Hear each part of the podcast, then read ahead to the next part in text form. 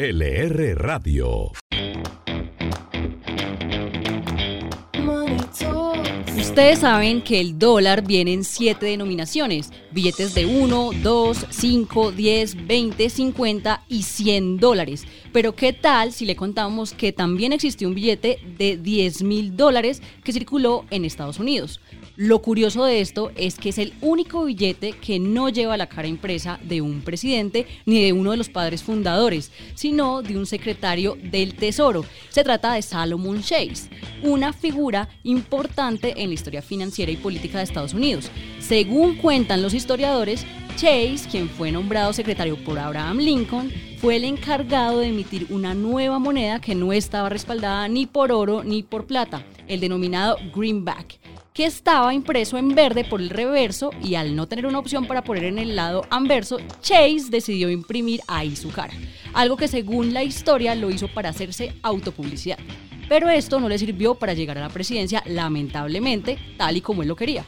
Y aunque no pudo lograr su meta, lo cierto es que con esto Chase realzó su figura como padre de los billetes modernos. Según cuentan, aún hay billetes por ahí rondando, ya que su uso nunca fue ilegal como si lo era el de 100 mil dólares, que solo se usó como certificado por su valor en oro respaldado por el Tesoro. Por lo que dicen que quienes lo tengan podrían obtener hasta más de 10 mil dólares en una casa de coleccionistas.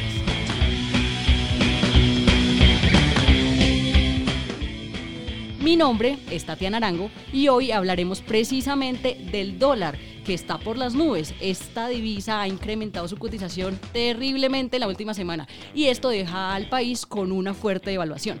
Gabriel Forero, ¿cómo se ha movido la moneda y cuáles son las razones de ver este pico que tocó recientemente? Pues los analistas, si ustedes les preguntan cómo va a estar el precio del dólar, el que les se atreva a decirles un precio, pues seguramente se va a pifiar y va a ser ah, incluso la burla de algunos. Pues la divisa esta semana estuvo sobre los 4 mil pesos. Puntualmente el martes alcanzó a pasar este techo y aunque cerró en 3.979, pues prendió las alarmas de todos, tanto en el gobierno como en los agentes del mercado. Esto porque el peso colombiano es ahora la moneda emergente más devaluada de 2021, una caída de más de 13%. Y si usted me pregunta por las razones, pues la tendencia alcista se explica por diferentes causas. Una de ellas, perdón, puede ser también pues, los efectos macroeconómicos en Estados Unidos, como el dato de la inflación, que se proyectó el pasado miércoles y fue menor a lo esperado. Además, también han influenciado los datos de desempleo y las decisiones de la Fed. El tema aquí es ver qué pasa con el bolsillo de los colombianos, porque aunque muchos no lo tengan claro, la realidad es que una devaluación, una depreciación del tipo de cambio afecta gravemente las cuentas de los hogares, afecta las compras que usted hace en el mercado, las compras que usted hace en el supermercado, porque fíjese que 443 bienes que componen la canasta familiar son importados, es decir, el 19% de los gastos básicos que usted hace eh, va a sufrir incrementos en los precios finales si es que el dólar sigue subiendo. ¿Qué alimentos, qué productos directamente se ven afectados? Mire, eh, alimentos esenciales, la carne, el pescado, los lácteos, las legumbres, las hortalizas y por supuesto ni hablemos de los productos tecnológicos. Si usted se quiere comprar un televisor, se va a comprar una nevera, se va a comprar una estufa, un teléfono celular, estos productos también se van a ver afectados eh, por el aumento de precios como consecuencia de la devaluación. Bueno, pero en este tema del dólar también hay ganadores y precisamente uno de los sectores que más se benefician con un dólar llegando a los 4 mil pesos es el sector agrícola, pues al recibir un dólar más caro se obtienen mayores ingresos por las ventas, sobre todo los del café, pues según los cálculos, con un dólar en la barrera de los 4 mil, la cosecha cafetera de fin de año podría llegar a los 12 billones de pesos, una cifra histórica en la cultura cafetera nacional. Bueno, y vámonos con lo que dicen los analistas, pues ellos aseguran que las consecuencias de un precio alto del dólar no son tan inmediatas sobre los precios como se cree y que normalmente toman un periodo de tiempo para pues verse reflejados.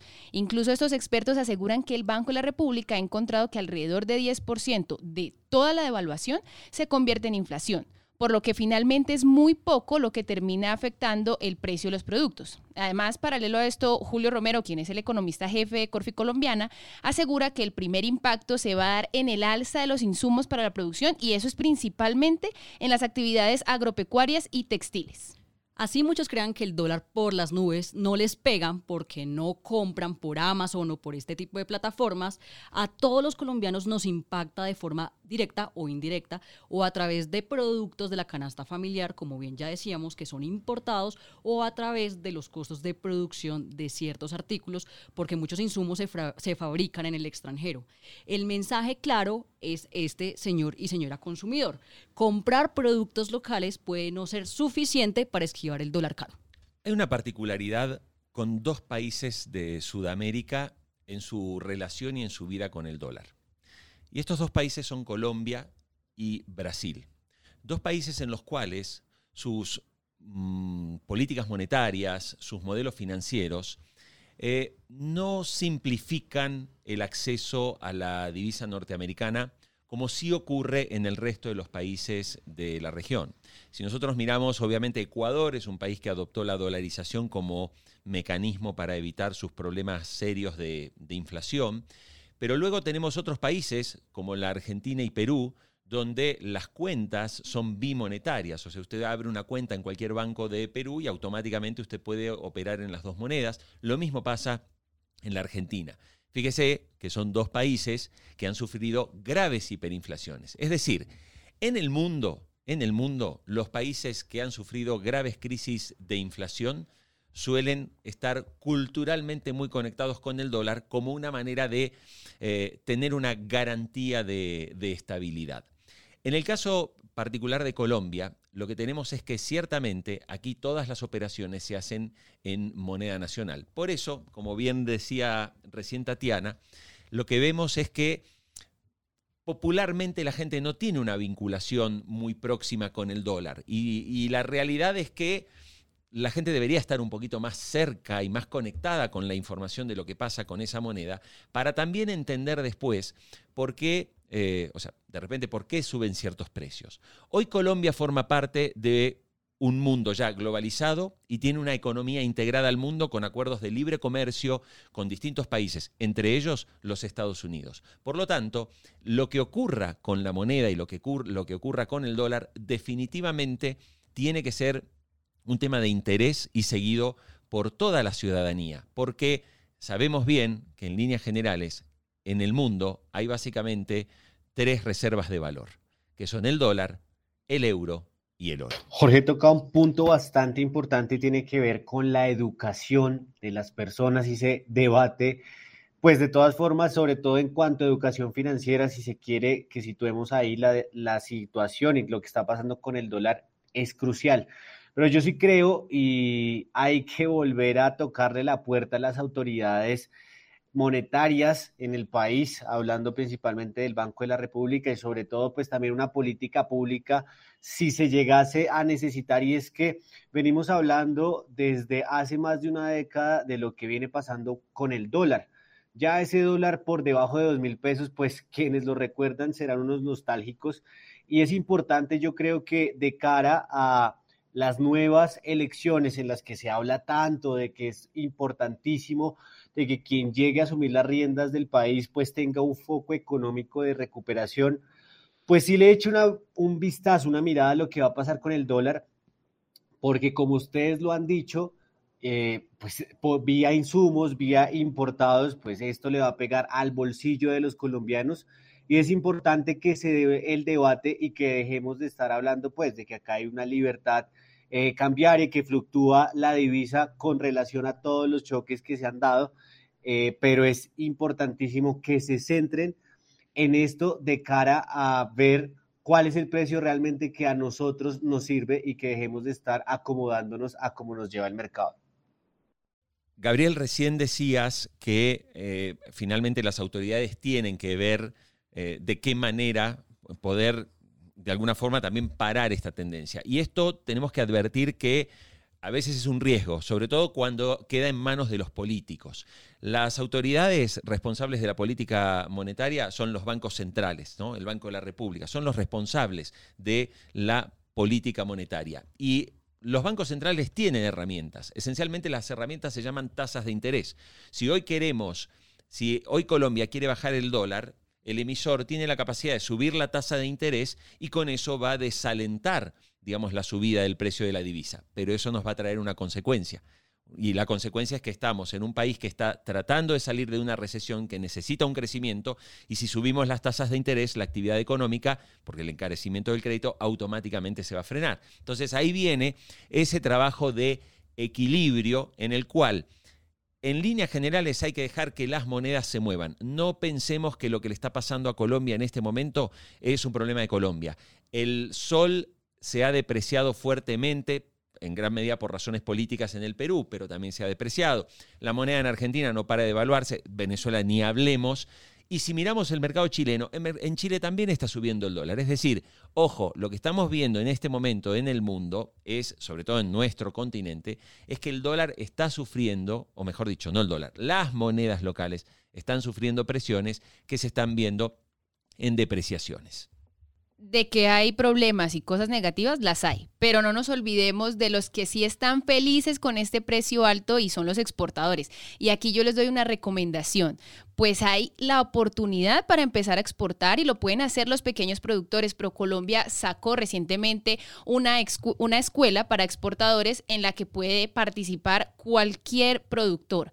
Entonces, no se olviden que si tienen de pronto un proyecto, pueden empezarlo a hacer y aprovechar este precio alto que tal vez pueda estar superando los 4 mil y puedan tener una rentabilidad excelente. Para que nuestros oyentes lo sepan, los analistas lo que dicen es que pues son optimistas porque creen que el dólar va a terminar el año en 3.700 pesos.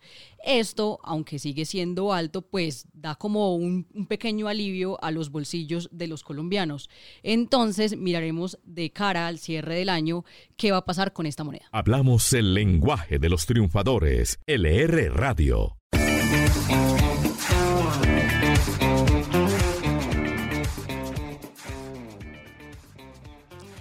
Esta semana también se revelaron datos importantes sobre la vacunación. Resulta que en el marco de la disputa jurídica que libra hace meses el Gobierno Nacional y el Instituto Anticorrupción, se conocieron a través de un fallo del Consejo de Estado los detalles de algunos de los contratos que firmó el Ejecutivo con las farmacéuticas para adquirir las vacunas contra el COVID-19. Margarita, cuéntenos de las cifras clave de estos contratos. Según la información publicada, Colombia habría, pagado 12 dólares por cada dosis de la vacuna de Pfizer, mientras que el monto por cada una de las de AstraZeneca había sido de 6 dólares. Cabe recordar ahí que estos fármacos requieren de la aplicación de dos dosis para completar el esquema de inmunización. Entonces, en el caso del biológico de Pfizer, inmunizar a una persona costaría cerca de 24 dólares y con el de AstraZeneca 12 dólares. La publicación de los documentos ha generado un gran revuelo en el gobierno y en la opinión pública. Incluso se ha advertido de interponer demandas contra quienes publicaron esos contratos. Incluso Camilo Enciso, director del Instituto Anticorrupción, hizo una denuncia pública a las farmacéuticas y el gobierno por este entramado que hay por los precios de las vacunas. Gabriel, ¿qué dijo el director del instituto? Según Enciso, no hay ningún fundamento para que los que le están diciendo al instituto que está poniendo en riesgo el plan de vacunación, pues tengan la razón. Esto porque él dice que si las farmacéuticas no le venden las vacunas a Colombia, pues ellas son unas inmorales. Además, lo que dijo fue que el gobierno puso en riesgo el plan de vacunación porque fue en últimas el que aceptó las cláusulas en los contratos que él califica como ilegales. Pues según Enciso, el esquema de confidencialidad se hizo porque las farmacéuticas querían, por un lado, segmentar los mercados, por otro, impedir que los gobiernos se pusieran de acuerdo y así imponer sus precios a su antojo. Los que creen que su futuro es el éxito, escuchan LR Radio.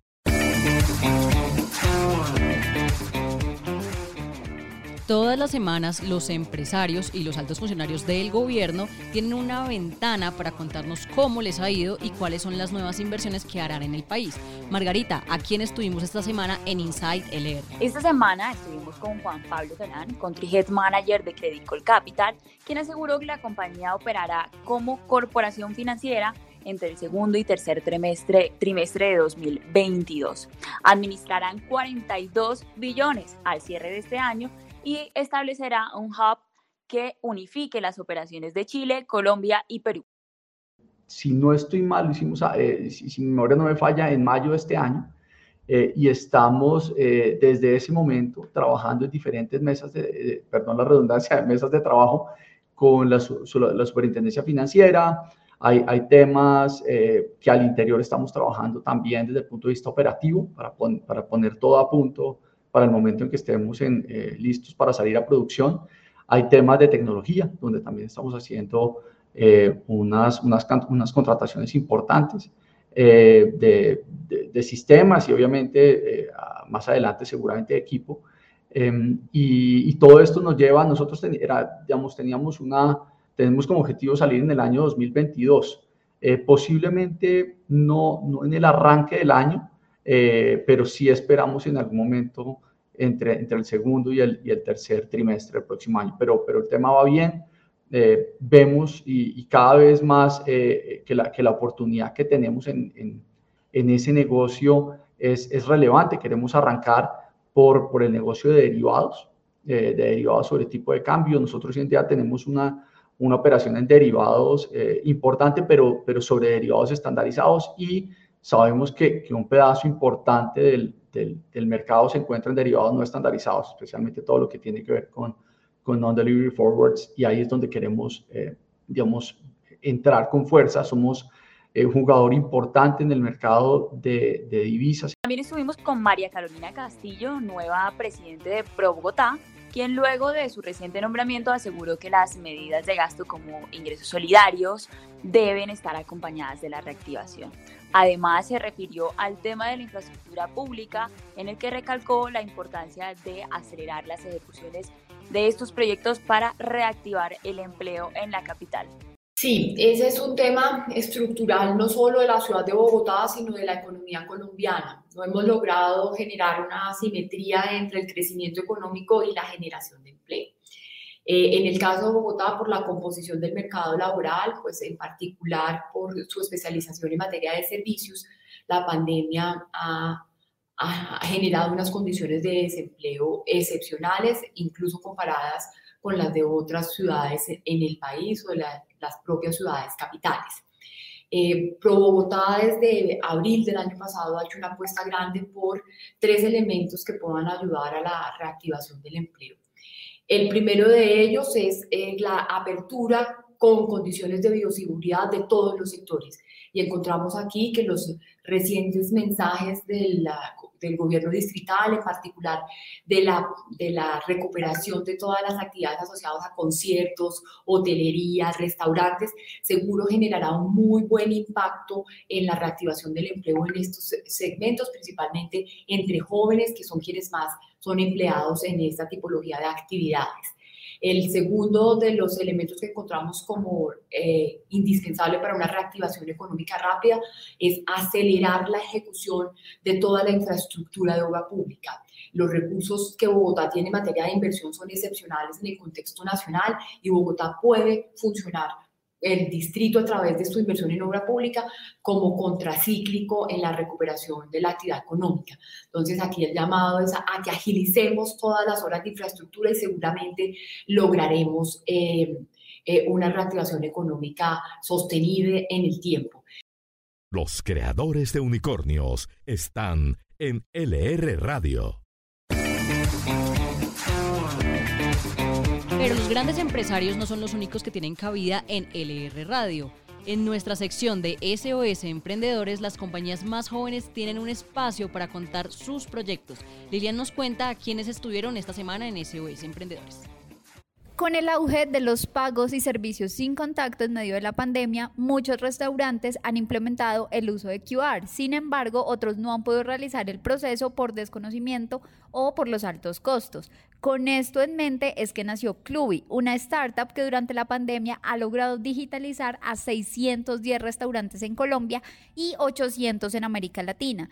Este emprendimiento integra todos los canales de atención del cliente en una misma plataforma. Entre esos está al menú a la mesa, los domicilios, las reservas y con esto los restaurantes pueden ahorrar cerca de 80% en costos digitales.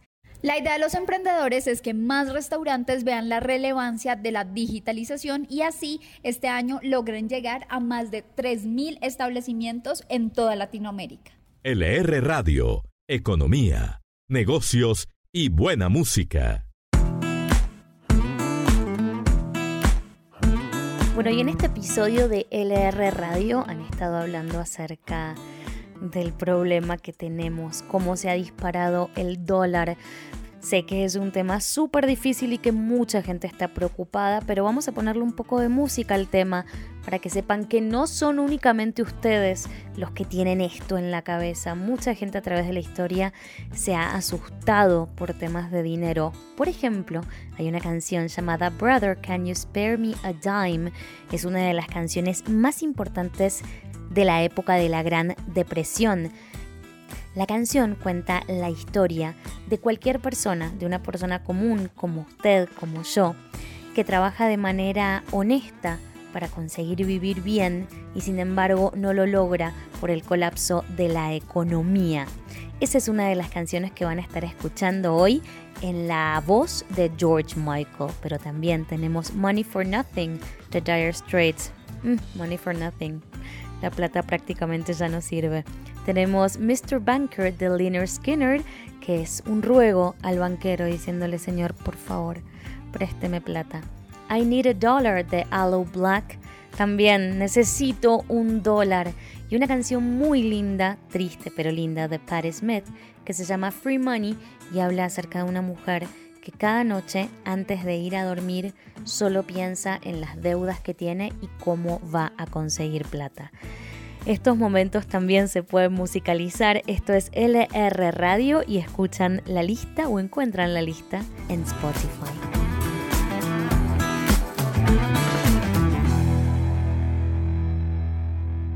Hay buenas noticias en la economía y es que esta semana se conoció el dato de confianza del consumidor de julio, el cual se recuperó y mostró la buena racha por la que pasa la economía.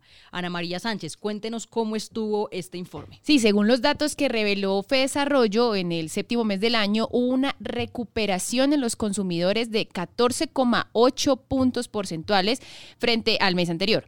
El resultado se dio por un aumento de 17,1 puntos en el índice de condiciones económicas y un incremento de hasta 13,2 en el índice de expectativas de los consumidores colombianos. Es decir, tenemos eh, mejores expectativas de qué va a pasar con esta economía. Bueno, según afirmó eh, Fernando Mejía, quien es el director de FEDesarrollo, eh, decía que el indicador ha cerrado en terreno negativo, lo que representa un aumento de casi 15 puntos porcentuales frente a lo observado en mayo, por lo que esto resulta ser el más alto desde la llegada de la pandemia.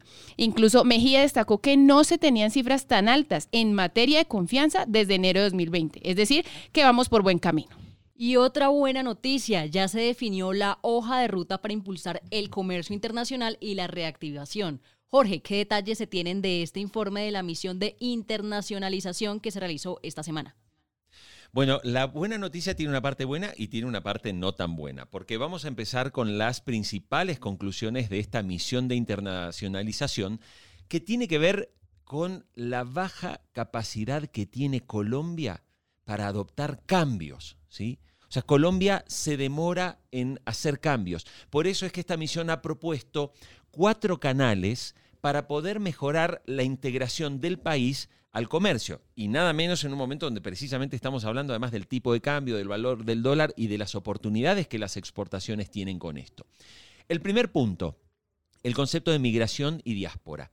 El otro es empresas nacionales y extranjeras. El tercer punto tiene que ver con el comercio de bienes y los servicios e instituciones. Fíjense, por ejemplo, que esta misión dice que en materia de migración y diáspora, se propone que se reduzcan los obstáculos para atraer más talento global.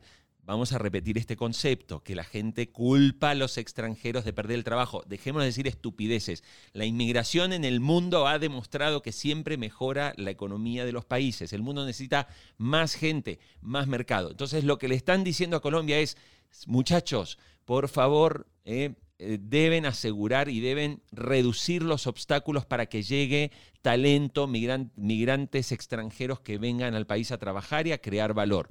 En cuanto al comercio, la misión asegura que se deben implementar barreras arancelarias, pero ojo, estas se deben someter a un análisis integral de costo-beneficio, ¿sí? porque si no las barreras arancelarias son proteccionistas. Entonces acá es fijar solamente barreras según el costo-beneficio que se obtenga.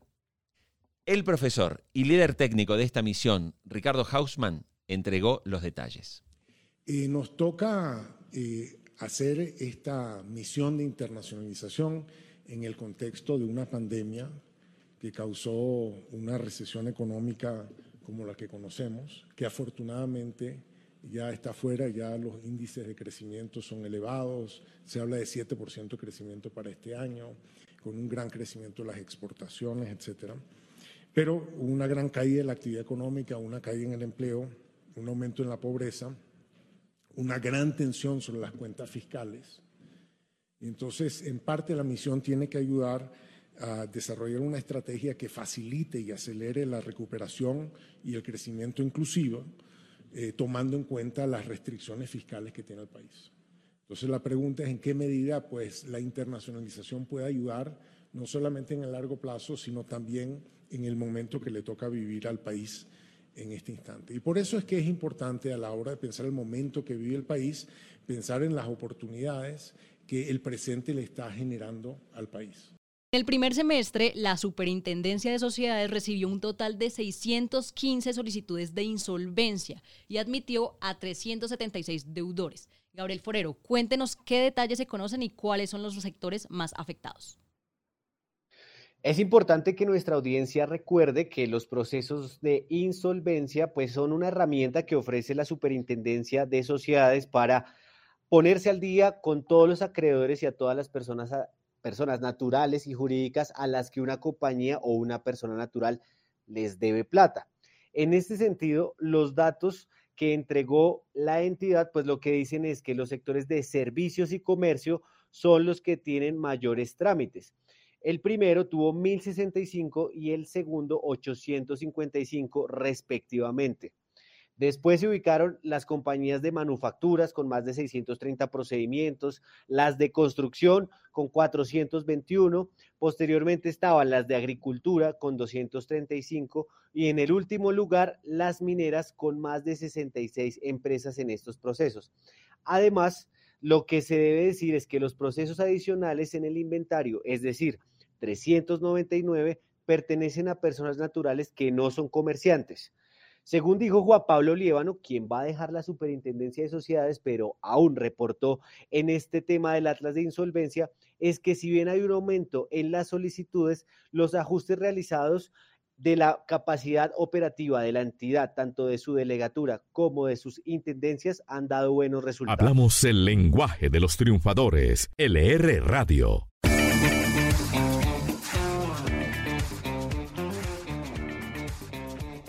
Una de las secciones más leídas y tradicionales del diario es la de Caja Fuerte, que sale todos los días en la contraportada con datos que usted no se puede perder. Caja Fuerte. Los confidenciales que debes saber.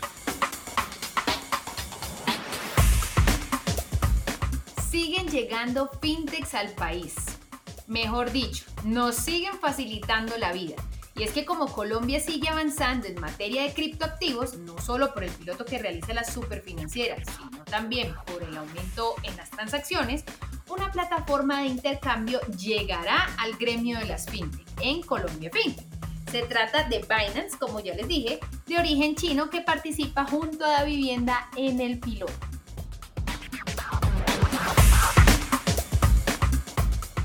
El Times no está contento con todos los suscriptores que tiene. Bueno, no tanto así. Lo que pasa es que el periódico más famoso y leído en el mundo quiere más. No se conforma y va en búsqueda de más.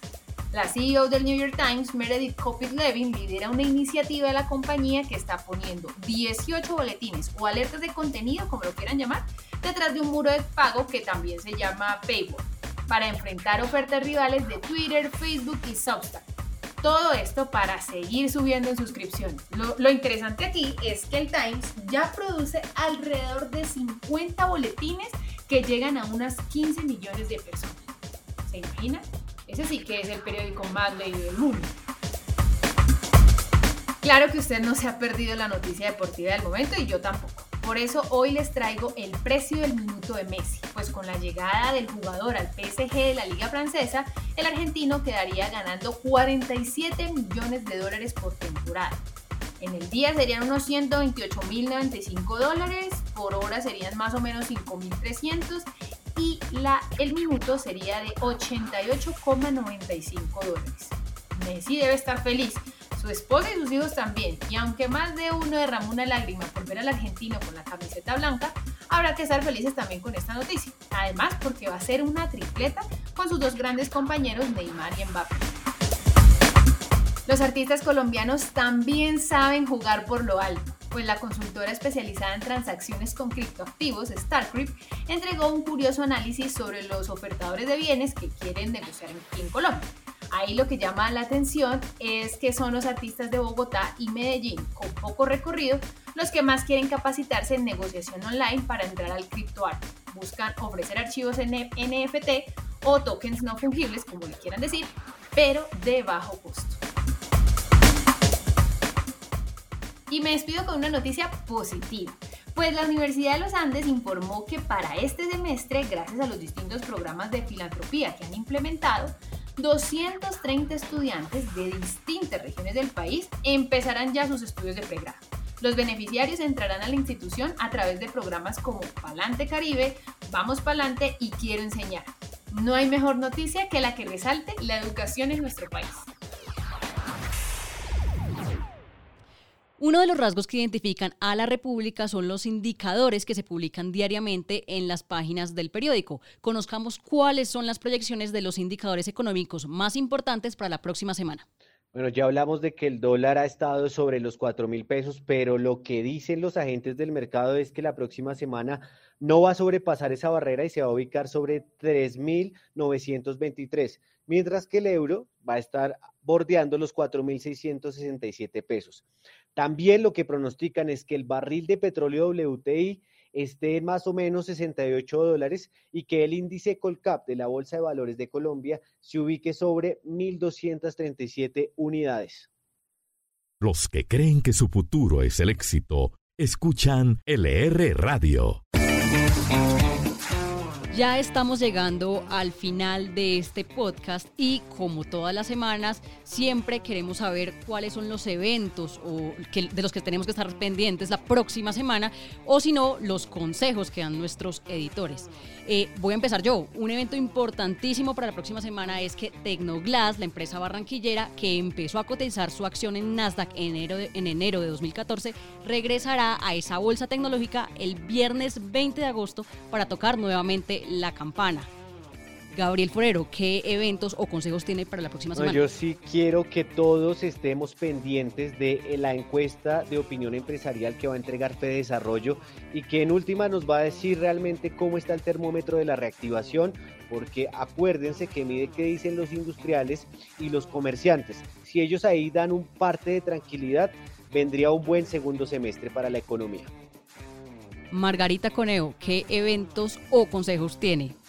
Bueno, lo mío es un consejo y me voy con el mismo tema central que con el que empezamos este podcast y es el dólar. Hay que estar pendientes de cómo se mueve esta divisa esta semana, de si sube, si baja, para poder empezar a hacer las cuentas porque otra cosa que de pronto no mencionamos es que muchos de los servicios de streaming que nosotros pagamos, como por ejemplo Netflix, eh, Uber, por ejemplo, también pasa cuentas en dólares y eso va haciendo un decremento ahí en el patrimonio y en el bolsillo de los colombianos que hay que tener en cuenta y hay que tener en presente. Entonces, a estar pendientes del dólar.